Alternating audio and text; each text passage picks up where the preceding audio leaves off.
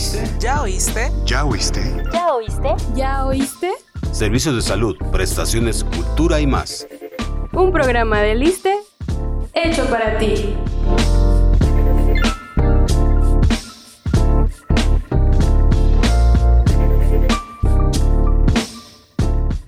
Regresamos ya a estos estudios de la 1380 de Romántica, aquí en su programa de Todo Menos de Fútbol, de este día 5 de diciembre.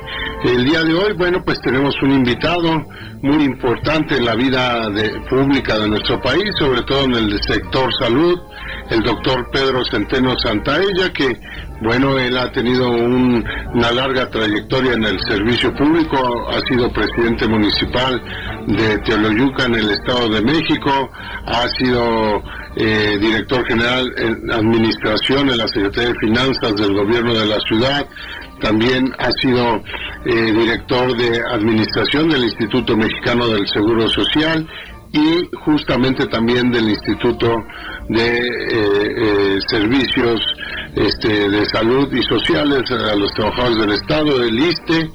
Eh, también ha sido director general de eh, Biológicos Nacionales, que es la empresa del Estado que maneja todas las, ha manejado todas las vacunas en esta pandemia de Birmex y acaba de ser, eh, de ser nombrado por el presidente de la República, el licenciado Andrés Manuel López Obrador, a partir de este primero de diciembre como director general del ISTE. Regresa nuevamente y ya lo tenemos en la línea al doctor, que nos da mucho gusto recibirlo el día de hoy en estos micrófonos, doctor Pedro Centeno. ¿Cómo está usted? Buen día. Gracias, Fernando. Muy bien, me da gusto saludarlos a ti a auditorio y estamos a la orden como siempre. Bueno, también se nos había pasado de que además de toda la trayectoria político-administrativa, eh, diputado federal por su eh, natal Teoloyuca, en todo ese distrito 37 del Estado de México.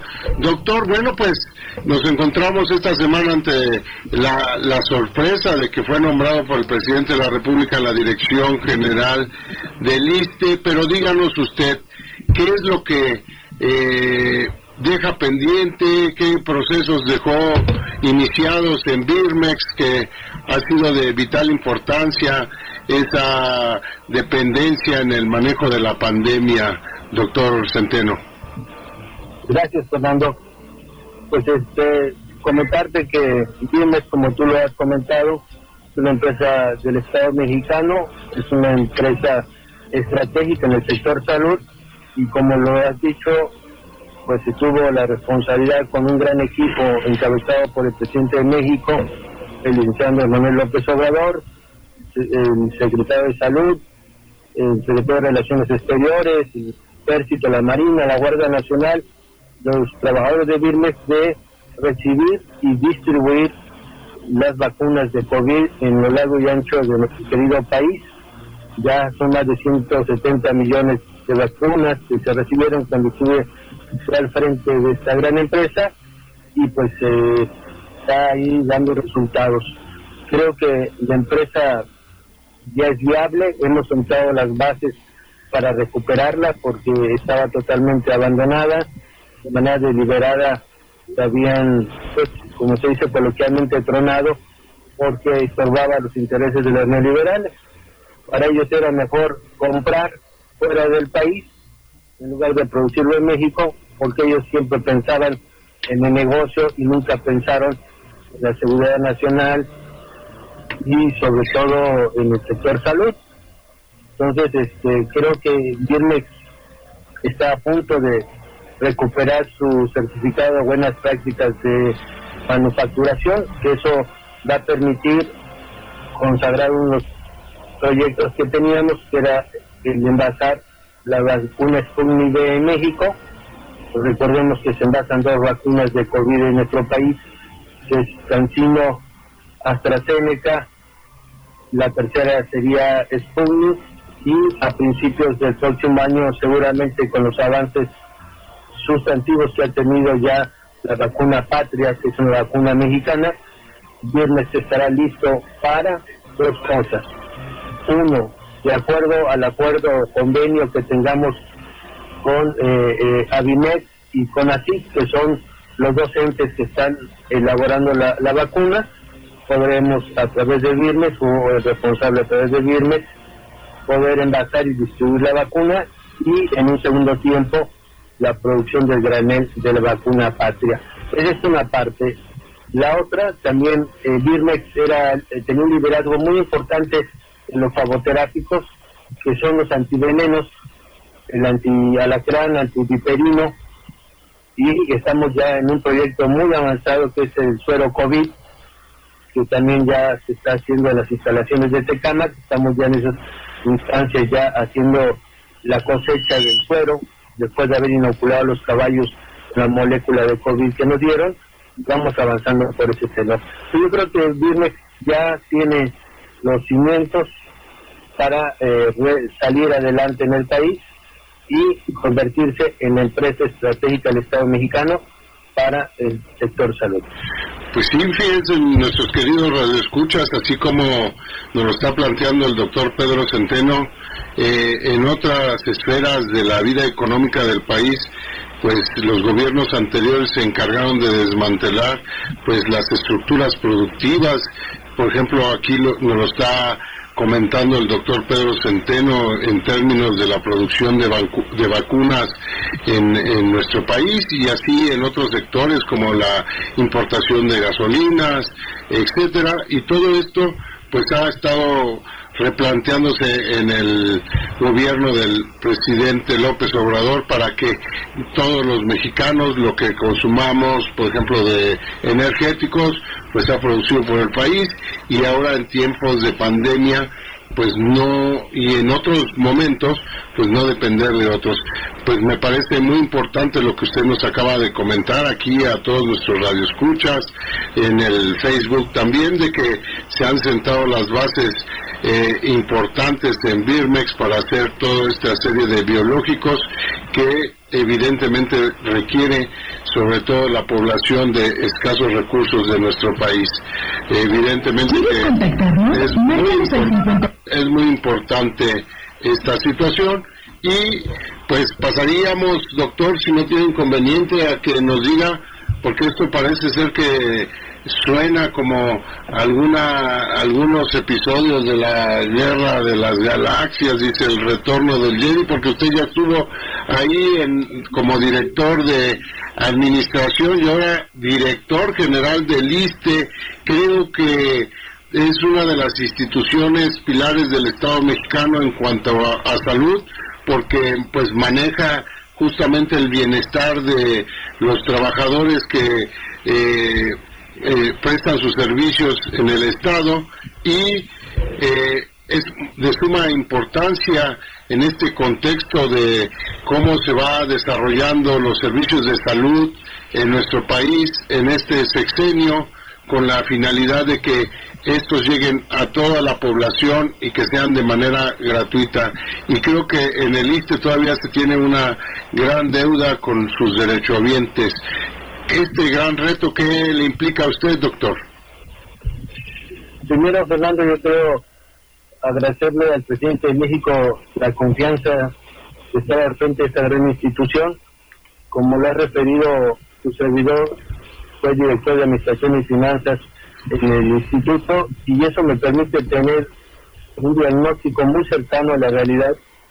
Conozco el ICE desde entrañas y creo que tengo una visión que va a ayudar a que los trabajadores, la infraestructura y la nueva política laboral se pueda desarrollar de manera eficaz para beneficiar evidentemente a nuestros derechohabientes que son 13 millones punto cinco y que pues nuestra tarea fundamental es que ellos se sientan atendidos con profesionalismo con humanismo y retomar la capacidad resolutiva del instituto. Yo creo que en el sector salud el ICE es el instituto que más fue olvidado, golpeado, eh, con mucha corrupción, lo, lo tengo que decir, y que evidentemente nosotros, con la instrucción del presidente de México, vamos a limpiar esa institución, vamos a dar el servicio que se merecen los derechohabientes y que pues ya el expertise que tenemos nos va a permitir un derrotero muy certero y firme de lo que vamos a lograr. Vamos a mejorar la infraestructura, vamos a mejorar eh, la atención a nuestros derechohabientes y vamos a mejorar sobre todo el abasto de insumos para la salud en todo el instituto y vamos a hacer algo que espero nos dé el tiempo suficiente, recorrer el mayor número de las más de 1.125 unidades médicas que tiene nuestro querido instituto, porque nosotros trabajamos a ras de tierra, nos gusta ir a los centros de trabajo, nos gusta ir a los hospitales, porque ahí vamos a escuchar a dos fundamentales actores. Uno, los amos y señores del instituto, que son los derechohabientes, y dos, los, el pilar fundamental en este servicio de salud que presta el ISTE, que son los médicos, las enfermeras, los trabajadores operativos.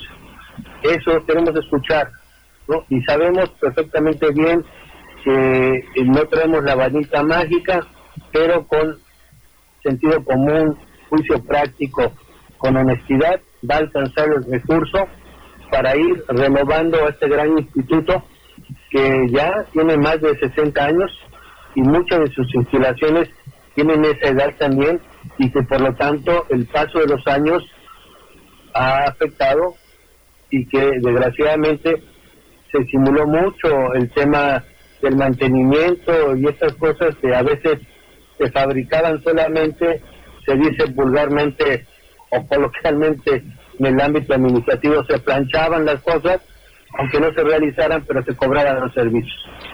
Eso lo vamos a, atacar de manera frontal.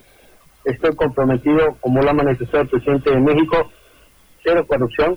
Ahí sí vamos a ser totalmente radicales. No lo vamos a tolerar porque la corrupción en el sector salud es criminal, porque está en juego la vida de seres humanos. Y cuando hablamos de humanización del servicio en el sector salud y particularmente en el ICE, hay que entender en una nueva cultura laboral que no estamos con expedientes, folios o foldes, sino con seres humanos que van a una institución pública de salud a atenderse y que van no por gusto, sino porque hay un dolor, porque hay un problema, hay una enfermedad, y debemos de estar a la altura de las circunstancias para atenderlos. Y lo igual, igual con nuestros trabajadores, vamos a motivar para que su actuación sea, como ha sido muchos años, de primer nivel, cercano a los derechohabientes y darles las herramientas que requieren ellos para dar su servicio. Lo entiendo muy bien y lo tengo muy claro. Entonces, vamos a eso, hacemos un llamado fraterno, solidario a los trabajadores del ISTE que se sientan acuerpados por su director general, que somos un gran equipo y que queremos entre todos rescatar al instituto más importante de seguridad social en Latinoamérica. Doctor, bueno, pues mire, vamos aquí a darle a nuestros eh, radioescuchas los teléfonos en, camina, en cabina para que también nos hagan sus planteamientos. Es el 55 55 66 1380, 55 55 46 18 66 y mi compañero Gustavo Mares pues quiere hacerle alguna interrogante. Muchas gracias, doctor Pedro Centeno. Primeramente, enhorabuena por el nombramiento y eh, abundando en el tema de la relación de la Dirección General del ISTE con los derechohabientes, con las personas que acuden a los servicios médicos, además de las visitas de campo, ¿abrirá usted algunas líneas de comunicación directa entre los derechohabientes y ustedes, es decir, a lo mejor a través de líneas de teléfono o de internet para que haya ese intercambio de conceptos día a día? Sí, sin duda alguna, yo creo que la comunicación de ida y vuelta es fundamental, ¿no? Ellos nos darán elementos para mejorar, para tener claridad de cómo está la situación día a día y claro que abriremos por todos los medios, internet, este, teléfonos, todos los medios necesarios y posibles para tener esa comunicación de ida y vuelta con nuestros queridos eh, derechohabientes. Así es, doctor. Bueno, este, comentarle también de que nos han estado llegando algunos mensajes vía las redes sociales. Ulises Sánchez Martínez dice que es de suma importancia que haya una renovación en los cuadros medios de El ISTE. Isabel Barrera que le manda saludos de Huaypostla. Eric Rodríguez dice que si tiene contemplado que la añeja estructura del ISTE eh, eh, existan cambios, bueno, ya son dos este, eh, sentires sobre ese tema. Rocío Castellanos desde Veracruz la, le saluda.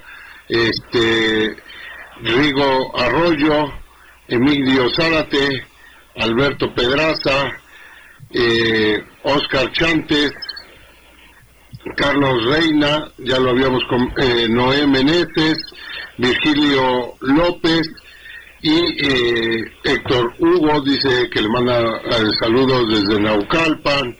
Toño Dos, Dosta del Regional Zaragoza. Abel Agustín. Eh, bueno, en fin, nos están llegando diversos mensajes para usted que le haremos llegar a su equipo posteriormente de prensa sobre cuestiones que están planteando aquí nuestros radioescuchas eh, a través de las redes o aquí en el teléfono en cabina. Eh, doctor, hemos este, observado, metiéndonos un poquito en, eh, en la página oficial del, del instituto, pues como todos otras dependencias del gobierno tienen que publicar los este, contratos, productos de las compras que hace el mismo sobre bienes y servicios y nos llama la atención, como usted bien lo comentaba hace un momento, el de los servicios. Hay servicios que se vienen fallando, que se vienen contratando durante el noveno mes del año y que creemos que son de importancia y solamente como si no existieran las necesidades durante todo el año y se contratan prácticamente en el último trimestre. Creo que esto debería ser corregido o usted qué opina, doctor? Sí, yo quiero saludar a los que han hecho algún comentario, les agradezco mucho y, y decir que efectivamente lo que requerimos es la transformación del instituto. Y en ese sentido, también la Dirección de Administración y Finanzas del Instituto tiene una, una nueva responsable, la, eh, la contadora, perdón, este, Almendra Ruiz, y creo que eso también le va a dar otra vitalidad al instituto. Tenemos que ver los tiempos en que se tienen que prestar los servicios, se tiene que pagar a los proveedores, tenemos que revisar con mucho detalle cómo se procedieron el, el tema de licitaciones y algo muy importante en lo que se llama servicios integrales. Ahí ese es un tema que tendré yo mucha atención porque precisamente ahí es donde se contratan muchos servicios que se dejaron abandonados en el instituto. En esta visión neoliberal de contratar todo fuera, pues desmantelaron al instituto. Y el instituto quedó, perdón por el término que voy a utilizar, como un cascarón.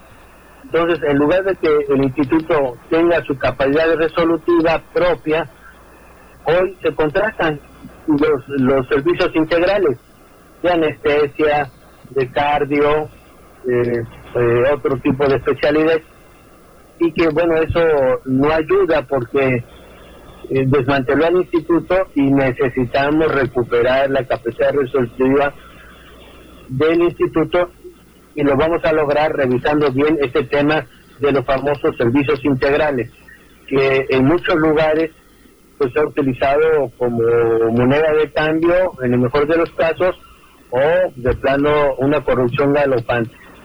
Entonces vamos a estar atentos a ello. Yo creo que si recuperamos la capacidad resolutiva del instituto, mejoramos sus instalaciones y ya tendremos entonces una ruta para poder construir nuevos hospitales en el, en el instituto. Hay estados que están muy críticos, Guerrero, Oaxaca, Sonora, Tamaulipas, Sinaloa, Jalisco, que ya están muy rebasados, ¿no? Porque no tienen esa, ese poder resolutivo los hospitales ni las clínicas, o no se ha dado el mantenimiento adecuado, o sencillamente el número de derechohabientes ha crecido de manera exponencial y ya no ya no responden las instituciones o los hospitales a la necesidad real del día a día de nuestros derechos bien. Entonces, todo eso es algo que tenemos que revisar con mucha claridad, con mucha objetividad, en gran coordinación con los médicos y los especialistas en estos temas, y de ahí perfilar al instituto en estos tres años. Lo que les puedo decir de manera fraterna, estos tres años, esta mitad del camino que vamos en el sexenio del licenciado López Obrador, tengan la plena seguridad que van a ser para nosotros seis años. Vamos a trabajar al doble. Si se tiene que trabajar ocho horas, vamos a trabajar 16 horas para lograr que en tres años hagamos lo que se hace en seis años. Entonces, ese es el reto, lo sabemos hacer, tenemos las condiciones y los principios, y que nos den el beneficio de la duda. Van a ver eh, si somos capaces de lograr esto con el liderazgo del presidente de México, que ha puesto en el centro de discusión el tema de la salud. Hoy nos dimos cuenta, la pandemia nos exhibió eh, de cuerpo completo al sector salud, no solo de México, sino del mundo, que están rebasados, que se han olvidado por los gobiernos neoliberales y que se tenía una visión de privatizarlos. Y ahí están los resultados. Hoy sabemos que tenemos que perfilarnos, desde mi punto de vista, al sistema único de salud, para ordenar, para no fragmentar y tener todo el tema, una línea de acción directa, homologada, que permita el manejo de los recursos económicos del sector, optimizarlos. Compras consolidadas, eh, eh, líneas muy claras de infraestructura semejantes, no cada quien que tenga la propia, ¿no? y homologar las vías de práctica médica para poder orientar muy bien la compra consolidada y la demanda correspondiente. Pero además, tenemos que perfilar el sector salud al tema de la prevención. Así que ese es el gran problema. O sea, todo está diseñado para curar, para la enfermedad. Y no se visualiza el tema de la prevención. Yo lo he dicho de manera muy franca, pues pareciera que si no hay enfermos, no hay negocio. Y no es así. Un Estado tiene que mantener la salud de su población y tiene que haber educación para la salud para que las nuevas generaciones tengan mejores condiciones de vida y tengan mejor salud para fortalecer esta gran patria. Recordemos que hay dos pilares en el mundo, la educación y la salud. A partir de esos dos pilares se desarrolla una civilización más armónica y con mayor claridad para poder salir adelante en cualquier circunstancia. Ese es el tema. Yo creo que tenemos que avanzar ahí y este encargo que nos ha dado el presidente de México, pues lo vamos a desarrollar como lo hemos hecho en muchas otras oportunidades que nos han dado. Doctor Pedro Centeno, hace unos instantes mencionaba usted el tema de la pandemia. Eh, mi pregunta va en este sentido. ¿Si nos estamos adentrando a una cuarta ola o no? Y en caso de que sí estemos adentrándonos a una cuarta ola, ¿cuáles serán las formas en que el ISTE habrá de afrontar esto? Porque entendemos que es muchísimo trabajo. Le había dicho hace rato que enhorabuena por su cargo, enhorabuena por la nominación, pero pues ya no sé si se sacó usted, doctor, la rifa del tigre porque es mucho trabajo. Pues siempre los retos son interesantes. Yo creo que estamos y tenemos vocación de servicio y queremos que podemos hacerlo bien los retos están para superarlos. Y segundo, yo creo que la, la, cuarta ola, pues está, habría que ver, yo creo que el secretario López Gatel ha sido muy claro de, este, de esta situación, ya estamos preparados, tenemos un manejo más acorde a lo que es la pandemia, creo que la vacunación ha servido muchísimo, Recordemos que las vacunas ayudan a que eh, si te da la enfermedad lo puedes pasar de mejor manera, ya tienes cuerpo, ya tienes defensas y esto evita que haya un desenlace fatal. Esto es creo importante, el 85% de la población tiene ciclo completos o cuando menos una dosis. Entonces eso nos permite estar con mayor tranquilidad. no puede ser que alguna variante sea más contagiosa, pero no más letal. Entonces, eso también ayuda. Y el manejo que se hizo de la pandemia en México está comprobado que fue eficaz, fue bueno, y que estaremos atentos a lo que el secretario de Salud, don Jorge Coser, eh, dictamine, organicen y apoyaremos de manera decidida desde el ISTE para que eh, no tengamos ningún tipo de sorpresa.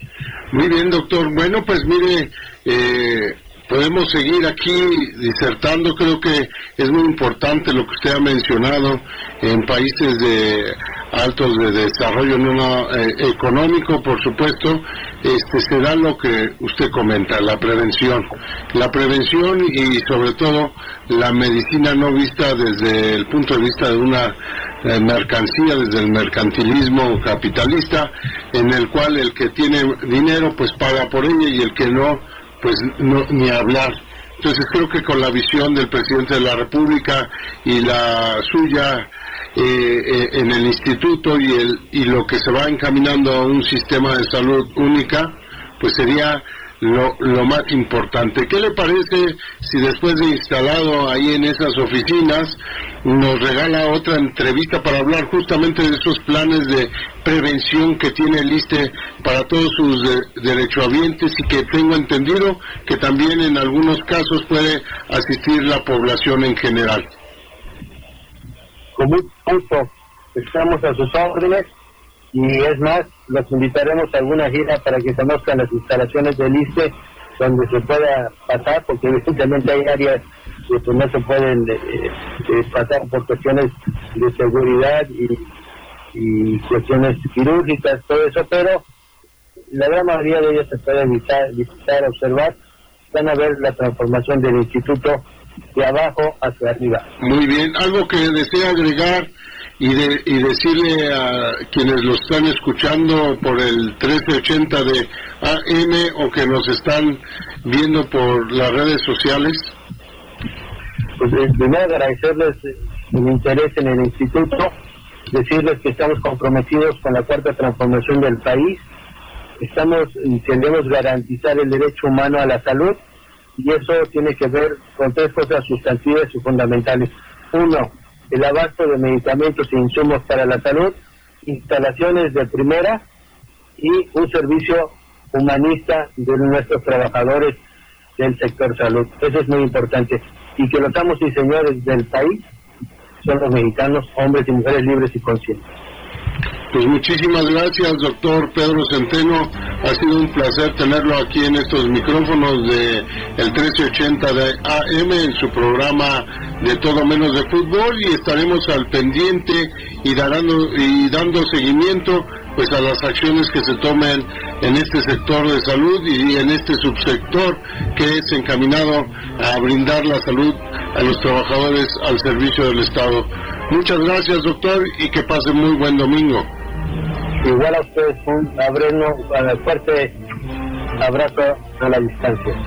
Igualmente. Bueno, pues él ha sido Gustavo, el director general del Instituto eh, de Seguridad Social al de los Trabajadores al Servicio del Estado, el doctor Pedro Centeno Santaella, y bueno, pues se va sentando él en la, ahora sí que en la silla grande del instituto, y bueno, creo que nos ha dado un panorama muy claro porque bueno pues ya tenía como él comenta esa expertise que le había dado el cargo anterior.